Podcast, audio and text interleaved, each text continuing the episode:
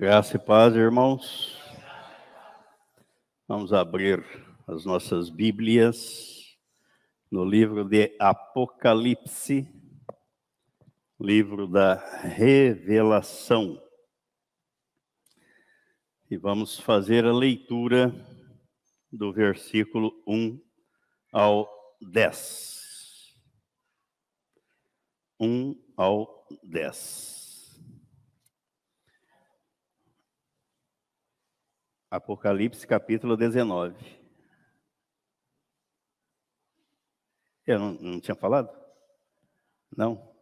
Apocalipse capítulo 19, versículo 1 ao 10.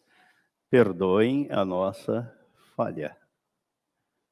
Creio que estou perdoado, porque Cristo nos perdoou na cruz.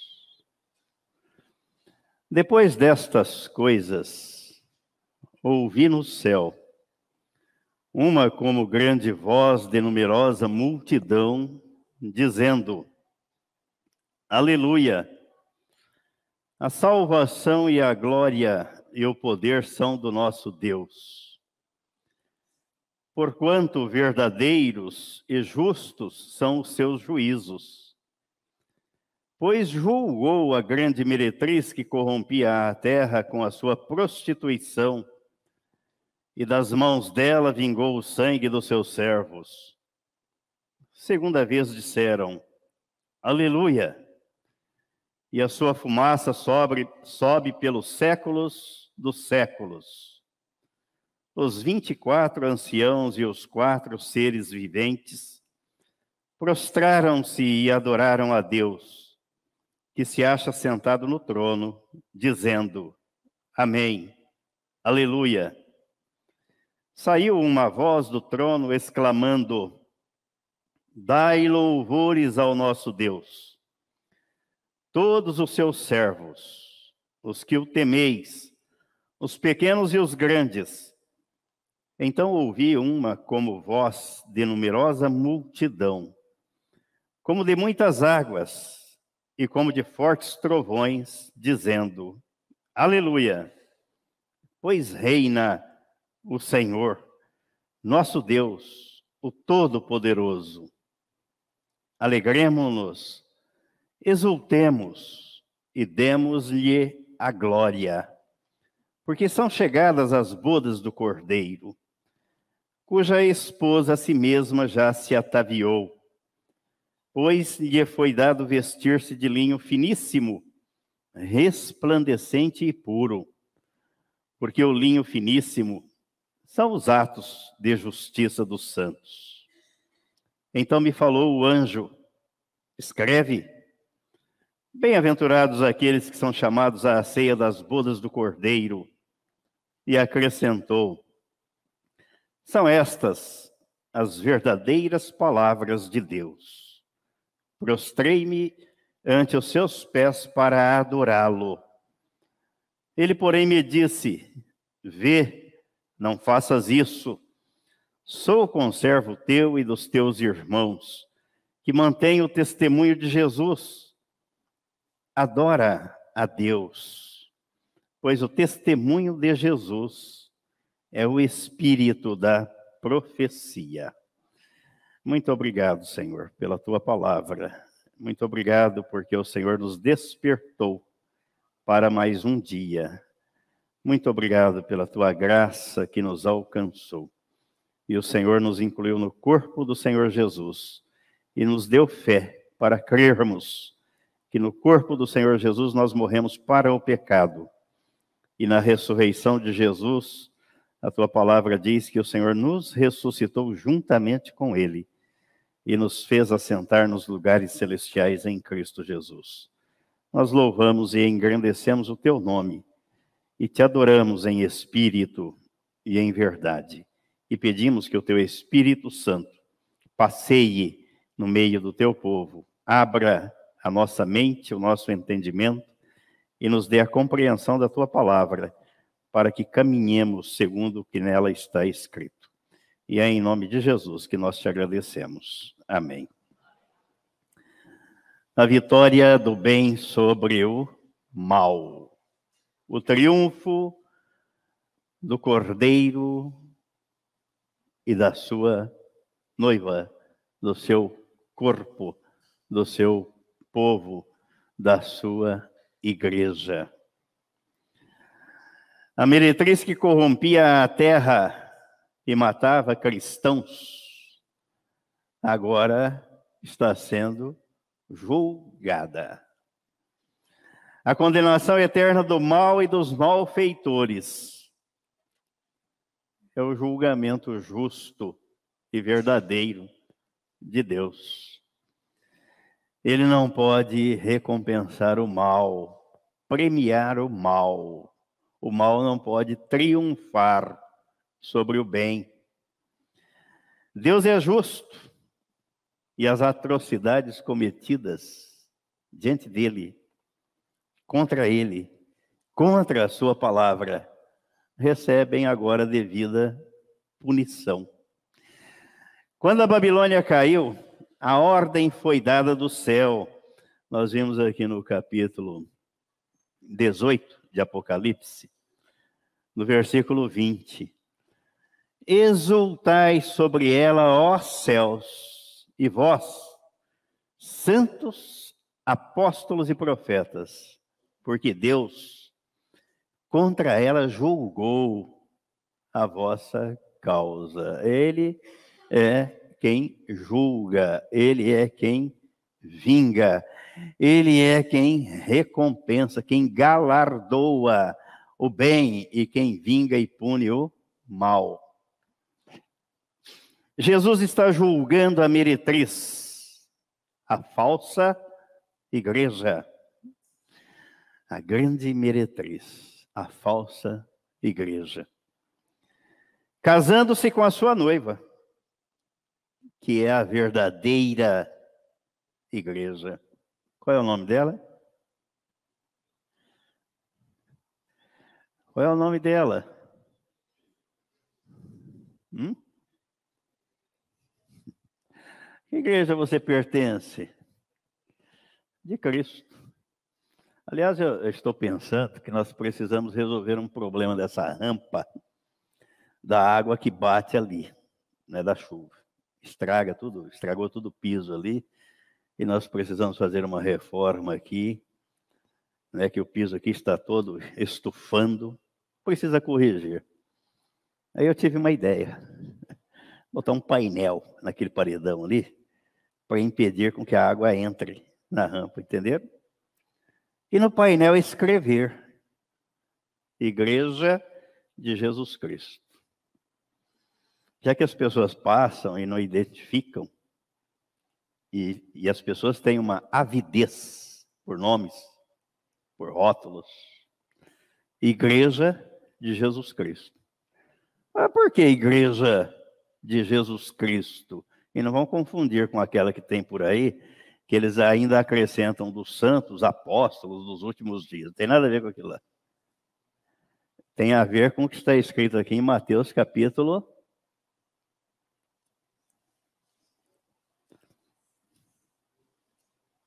dezesseis. Mateus capítulo 16, versículo 18. Também eu te digo que tu és Pedro, e sobre esta pedra edificarei a minha igreja, e as portas do inferno não prevalecerão contra ela. Qual é o nome? A igreja é dele, a igreja de Jesus Cristo. É contra ela não é contra as denominações que as portas do inferno não prevalecem. Não prevalecem contra a igreja de Jesus.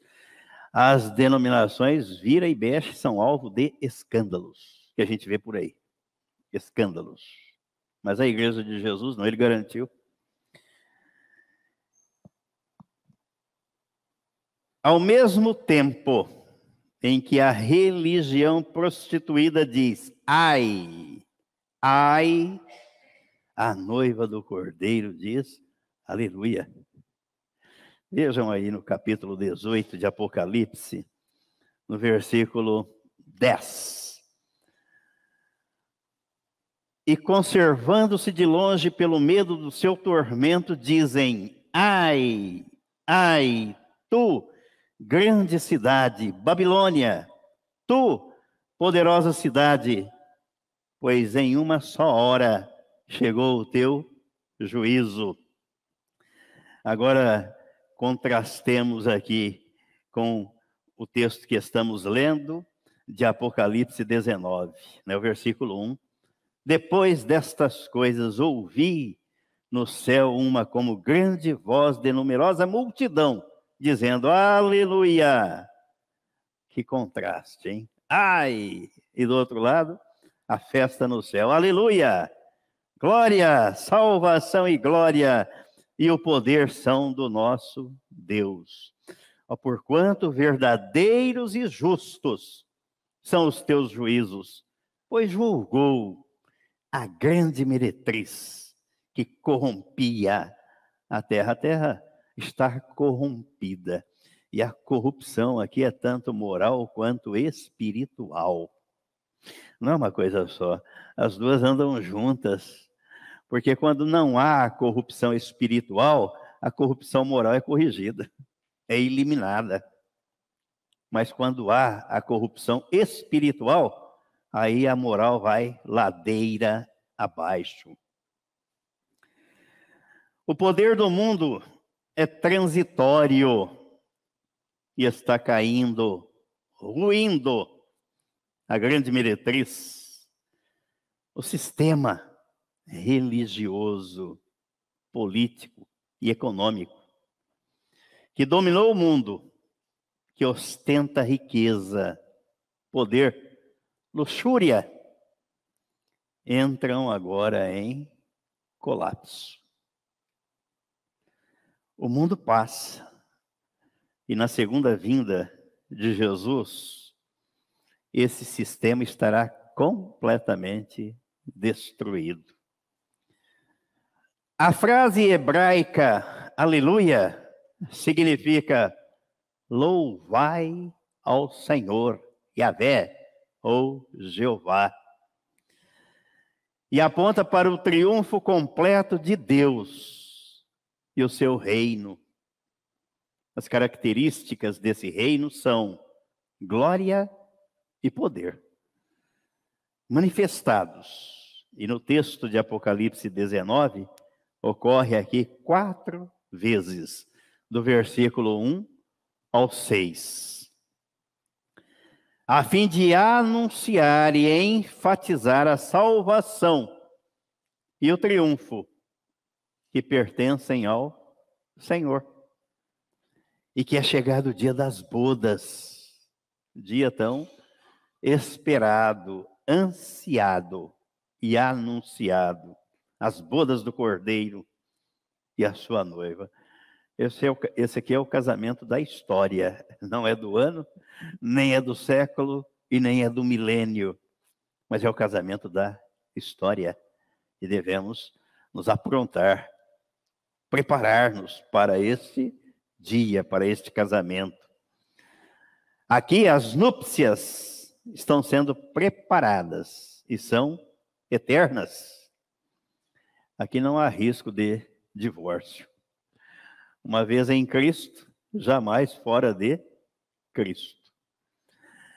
A noiva é a igreja em todos os tempos e em todas as épocas.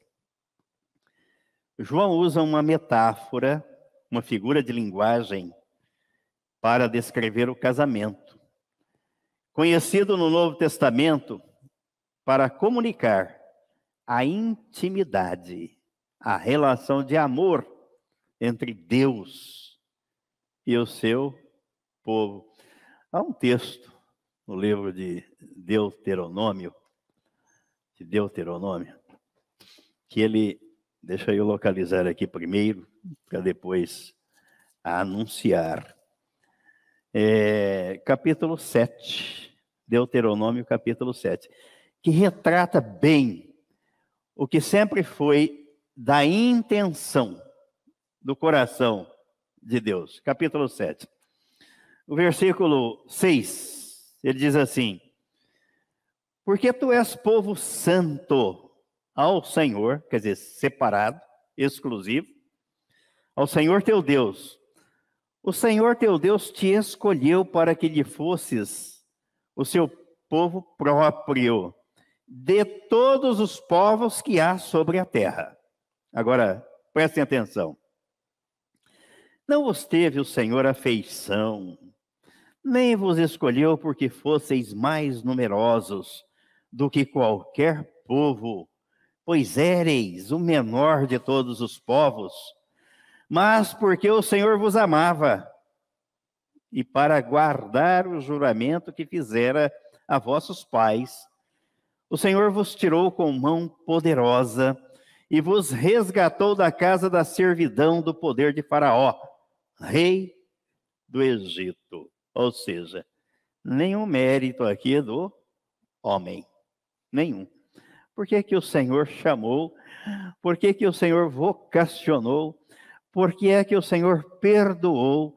Por que é que o Senhor nos salvou? Porque Ele nos amou. Deus amou ao mundo de tal maneira, ninguém explica o amor. E Ele tomou uma atitude. Enviou seu filho para nos salvar. É por amor. Não é por mérito, pelo mérito humano, mas é por amor, pelo amor de Deus.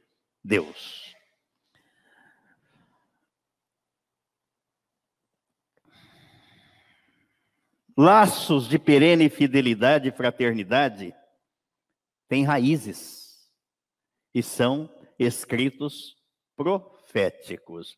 Vamos consultar aqui alguns textos. Vamos começar aqui pelo profeta Isaías, capítulo 54, versículo 5 ao 8. Isaías 54, versículo 5 ao 8. Porque o teu Criador é o teu marido, o Senhor dos exércitos, é o seu nome, e o Santo de Israel é o teu redentor. Ele é chamado o Deus de toda a terra. Porque o Senhor te chamou como a mulher desamparada e de espírito abatido, como a mulher da mocidade que fora repudiada, diz o teu Deus. Por breve momento te deixei, mas com grandes misericórdias torno a acolher-te. Num ímpeto de indignação, escondi de ti a minha face por um momento, mas com misericórdia eterna me compadeço de ti, diz o Senhor, o teu redentor. Aí no capítulo 62, versículo 5 versículo 5. 62, versículo 5. Porque, como o jovem desposa a donzela, assim teus filhos te desposarão a ti. Como o noivo se alegra da noiva, assim de ti se alegrará o teu Deus. Aí vamos ver o que diz o profeta Oséias. Oséias, no capítulo 2, capítulo 2, versículo 19, 19 ao 23. 19 ao 23. Desposar-te-ei comigo para sempre, desposar-te-ei comigo em justiça e em juízo e em benignidade e em misericórdias. Desposar-te-ei comigo em fidelidade e conhecerás ao Senhor. Naquele dia eu serei obsequioso, diz o Senhor, obsequioso aos céus e estes à terra. A terra obsequiosa ao trigo e ao vinho e ao óleo, e estes a Gisrael, Semearei Israel para mim na terra, e compadecer-me-ei da desfavorecida, e a não meu povo direi: Tu és meu povo, e ele dirá: Tu és o meu Deus. Essa relação que Deus sempre quis e quer e continua querendo a desenvolver com as pessoas. Mas o ser humano tem um coração tremendo, maravilhoso, de nascença. Como é que ele vê Deus? Como é que ele vê Jesus? Como é que ele vê a igreja? Pensando nele. Pensando nos problemas dele, no egoísmo dele, na ingratidão dele. As pessoas são incapazes de reconhecer o benefício, a bênção de ver aquele que nos perdoou em Cristo, de ver aquele que nos amou e nos ama e que quer o nosso bem. Elas são incapazes. Isso faz parte da natureza decaída, adâmica. Por isso que quando há regeneração, o primeiro sentimento que brota na pessoa é o sentimento de gratidão a Deus e às pessoas. Mas onde não há esse sentimento, não há vida regenerada. Há uma natureza adâmica, egoísta.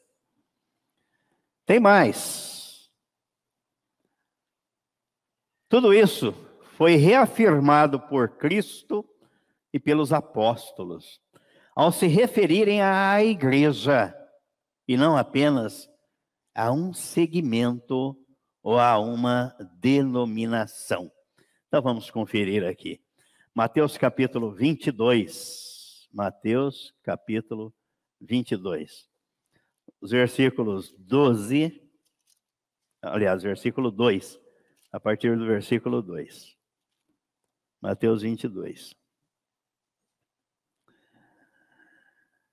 O reino dos céus é semelhante a um rei que celebrou as bodas de seu filho e então enviou seus servos a chamar os convidados para as bodas. O convite está franqueado, está aberto. Deus está convidando para as bodas. Mas estes não quiseram vir.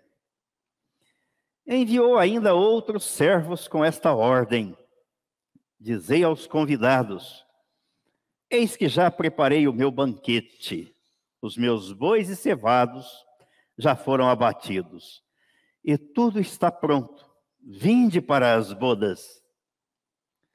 Eles, porém, não se importaram. E se foram um para o seu campo, outro para o seu negócio.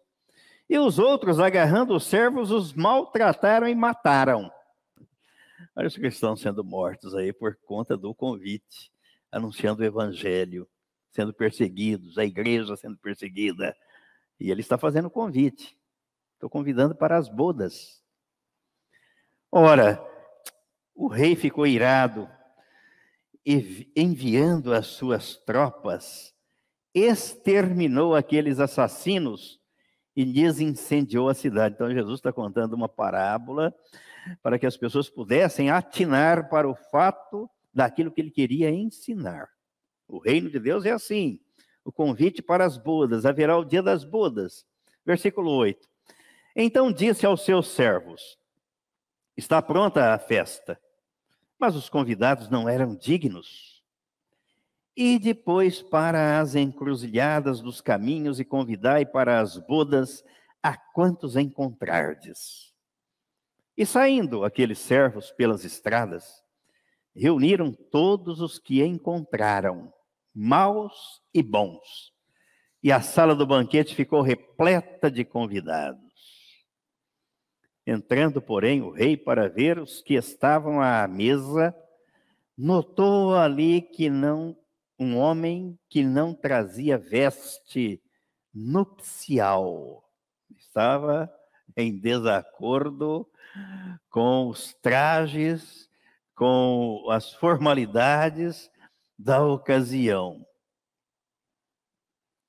E perguntou-lhe, amigo, como entraste aqui sem veste nupcial? e ele emudeceu. Então ordenou o rei aos serventes: amarrai-o de pés e mãos e lançai-o para fora nas trevas. Ali haverá choro e ranger de dentes. Porque muitos são chamados, mas poucos escolhidos. Então, de repente, a igreja está cheia de gente, mas não cheia de gente regenerada. E aquele que não for regenerado vai ficar. Nós já vimos alguns filmes, né, alguns vídeos sobre o arrebatamento. E ocasiões em que até o pastor fica. Alguns sobem e o pregador fica lá com a Bíblia na mão. E tem muitos falsos profetas por aí usando a Bíblia, a palavra de Deus. Não basta estar na frente usando a Bíblia. Jesus disse que não basta dizer Senhor, Senhor. É preciso ser regenerado. É a veste nupcial, a regeneração. Fica fora da festa. Assim como foi com Noé, quando construiu a arca. Ele não fez sozinho, ou com a própria família, exclusivamente com a família, não.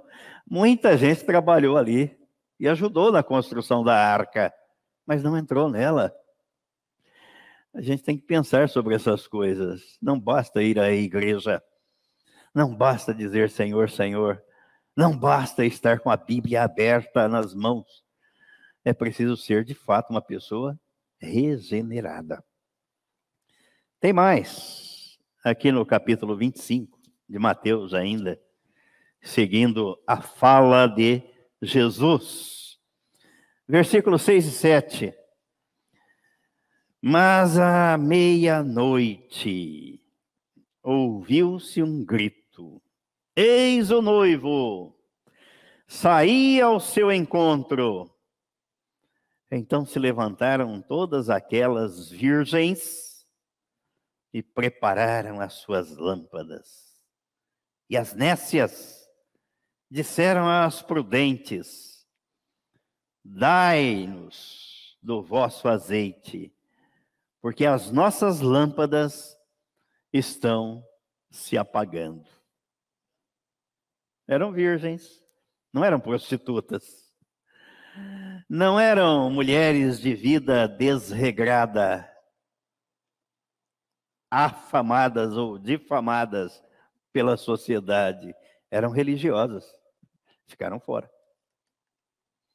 Foi Jesus quem contou a parábola, ficaram fora. Vamos para o que o apóstolo Paulo diz aqui na segunda carta aos Coríntios. Segunda carta aos Coríntios, capítulo 7.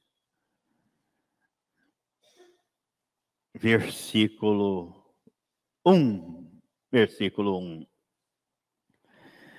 Tendo, pois, ó amados, tais promessas, purifiquemo-nos de toda impureza, tanto da carne quanto do espírito, aperfeiçoando a nossa santidade no temor de Deus. Vamos ler de novo? Vamos ler mais uma vez? Tendo, pois, ó amados, tais promessas, purifiquemo-nos de toda impureza, tanto da carne como do espírito, aperfeiçoando a nossa santidade no temor de Deus, sabendo que Deus vê tudo, anota tudo, nada passa despercebido, nada. E haverá o dia da prestação de contas. Se aqui alguém tenta esconder alguma coisa de Deus, vai passar vergonha no dia, hein? da prestação de contas, do acerto, hein? Ah, estou vendo aqui no livro, ó, tem um detalhe aqui, lembra aquele dia, assim, assim, então, mas está anotado aqui, não vai passar despercebido. Deus vê. Nós não devemos satisfação às pessoas. é a Deus. Vamos para a carta aos Efésios. Efésios, capítulo 5, a partir do versículo 25. Maridos, amai vossa mulher, como também Cristo amou a igreja e a si mesmo se entregou por ela, para que a santificasse, tendo-a purificado por meio da lavagem de água, pela palavra, para apresentar a si mesmo igreja gloriosa, sem mácula, nem ruga, nem coisas, nem coisa semelhante, porém santa e sem defeito. A palavra é que vai purificando. Assim também os maridos devem amar a sua mulher como ao próprio corpo. Quem ama a esposa, a si mesmo se ama. Porque ninguém jamais odiou a própria carne. Antes, a alimenta e dela cuida, como também Cristo faz com a igreja. Porque somos membros do seu corpo. Eis porque deixará o homem a seu pai e a sua mãe, e se unirá à sua mulher, e se tornarão os dois uma só carne. Grande é este mistério. Mas eu me refiro a Cristo e à igreja. Que bela analogia, comparação. Casamento, marido e mulher o marido cuidando da mulher, assim como Cristo cuida da igreja. A purificação pela palavra. O que sustenta, qual é o vínculo que une os dois? O amor. E o amor é fazer pelo outro. Tudo que for positivo para o bem do outro. Fazendo para o outro, estará fazendo para si próprio. Porque os dois são uma só carne. Quanta lição. Só falta a execução, por em prática, porque já está escrito. Vamos lá para a primeira carta de João. João, capítulo 3. Primeira carta de João, capítulo 3.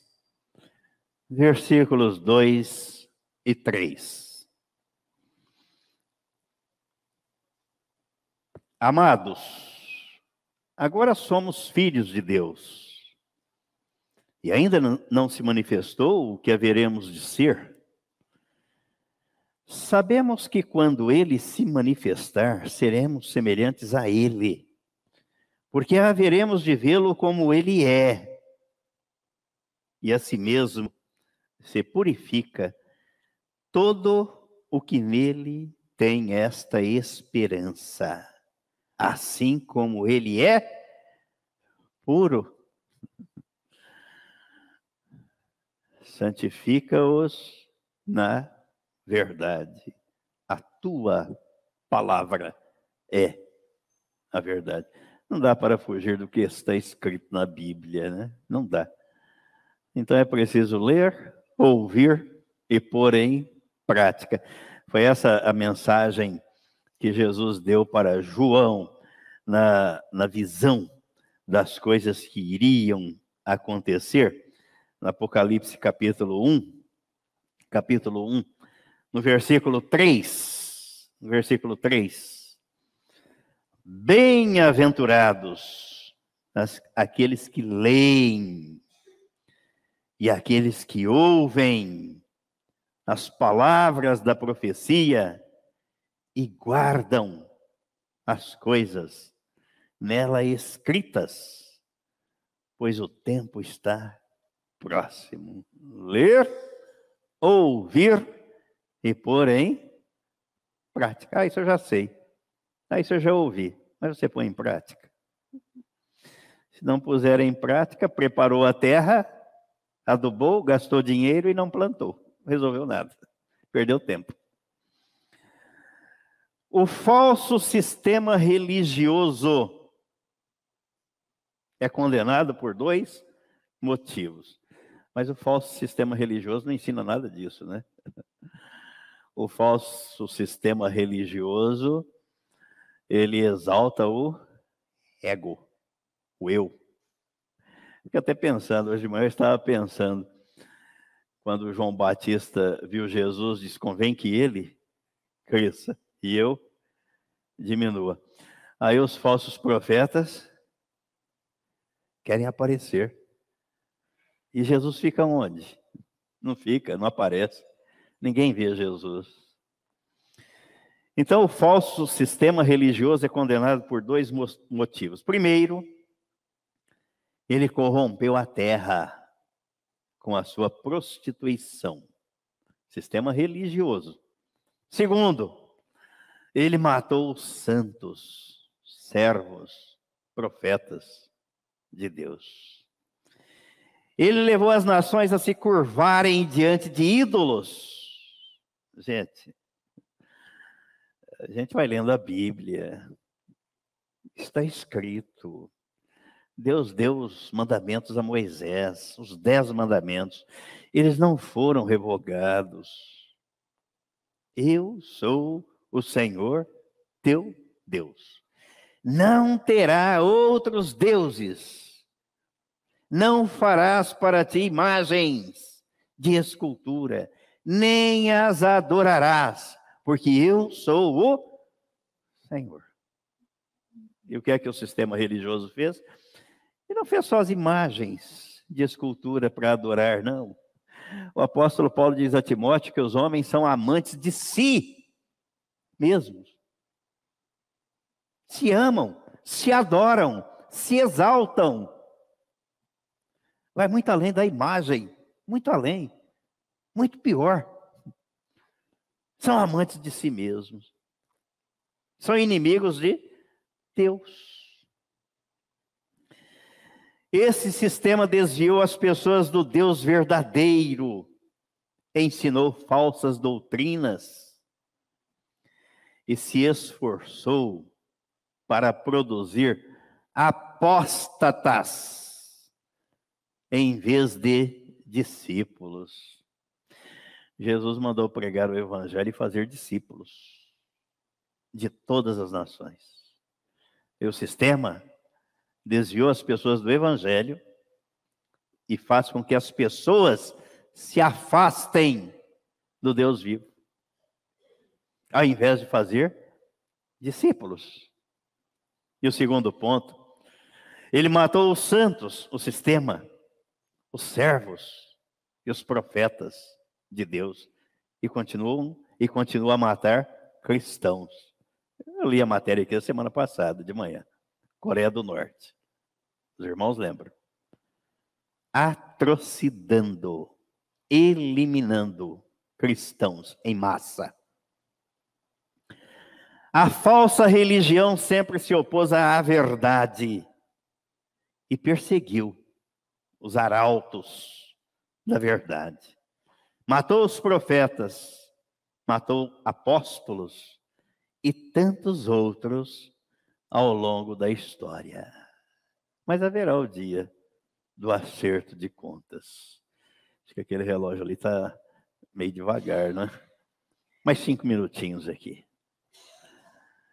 A condenação desse sistema que governa o mundo é a condenação eterna. Aí no texto de Apocalipse, capítulo 19, no versículo 3, ele diz: Segunda vez disseram, Aleluia.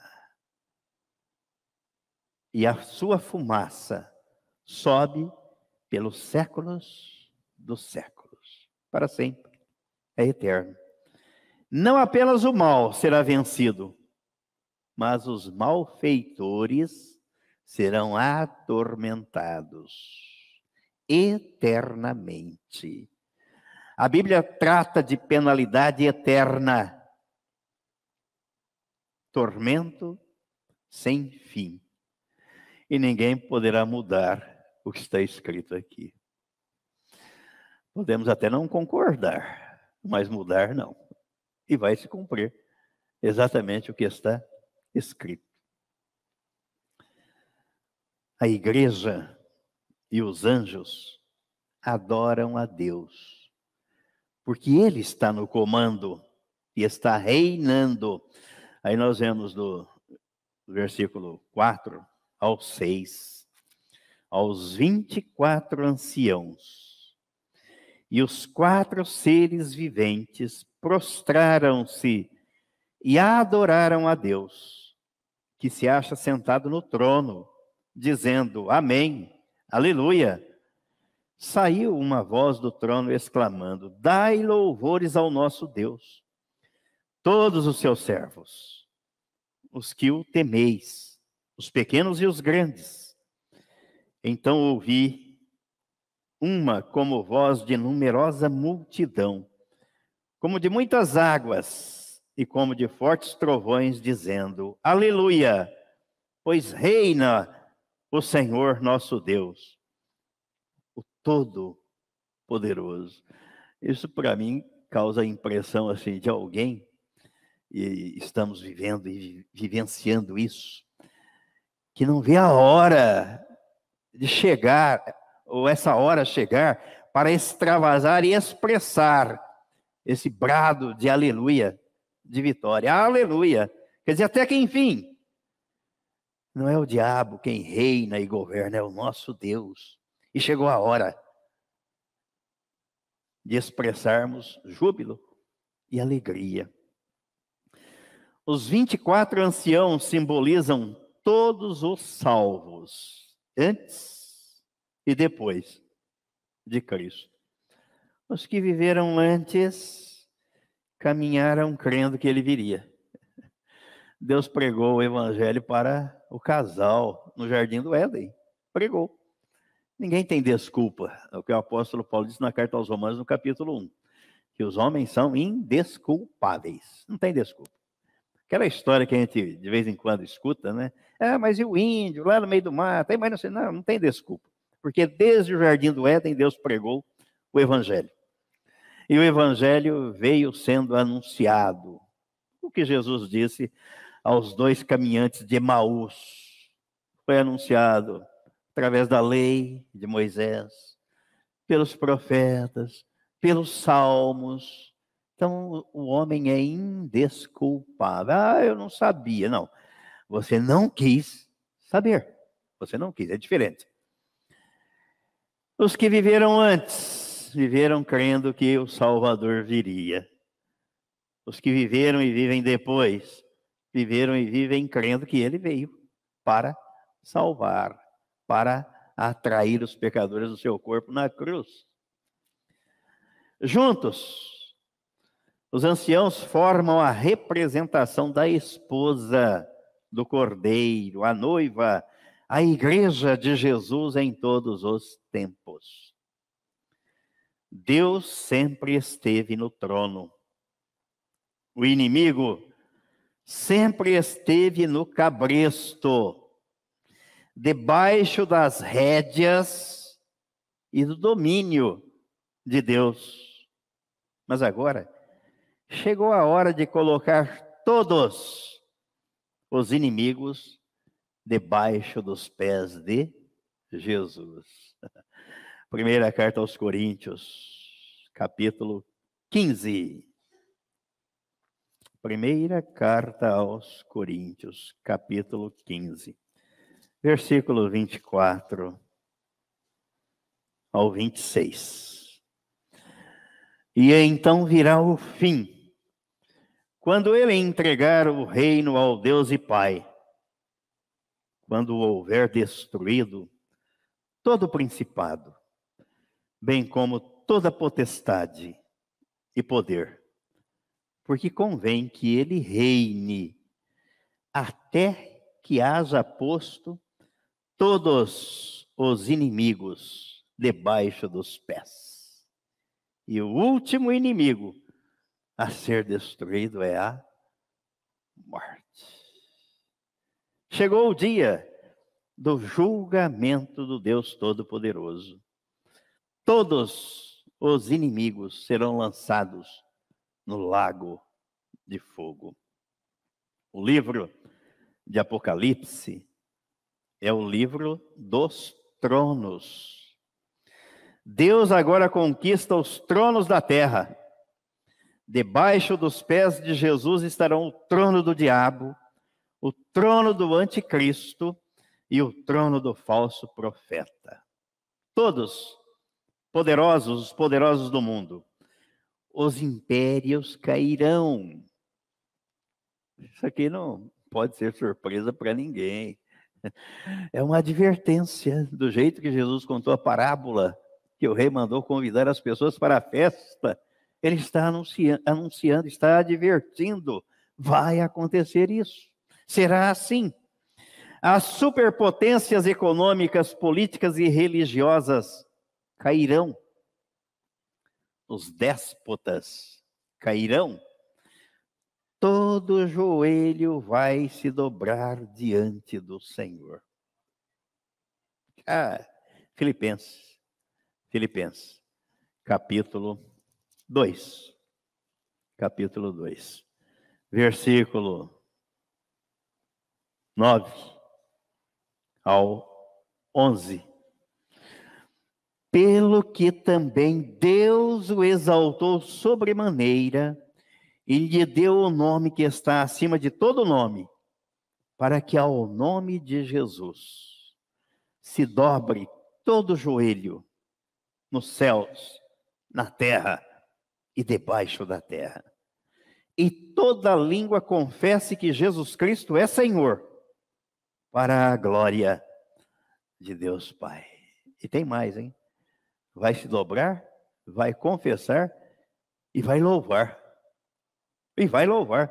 Romanos 14, é, é 14. Romanos, capítulo 14. Versículo 11. Versículo 11. Como está escrito, por minha vida, diz o Senhor, diante de mim se dobrará todo joelho e toda língua dará louvores a Deus.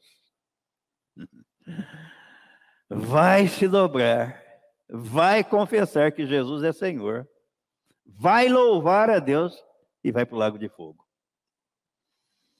Os que estiverem fora de Cristo. Para o cristão será uma maravilha. A continuação daqui. Estamos aqui louvando, adorando ao Senhor. E nesse dia engrossaremos as fileiras do coral celestial para louvar ao Senhor.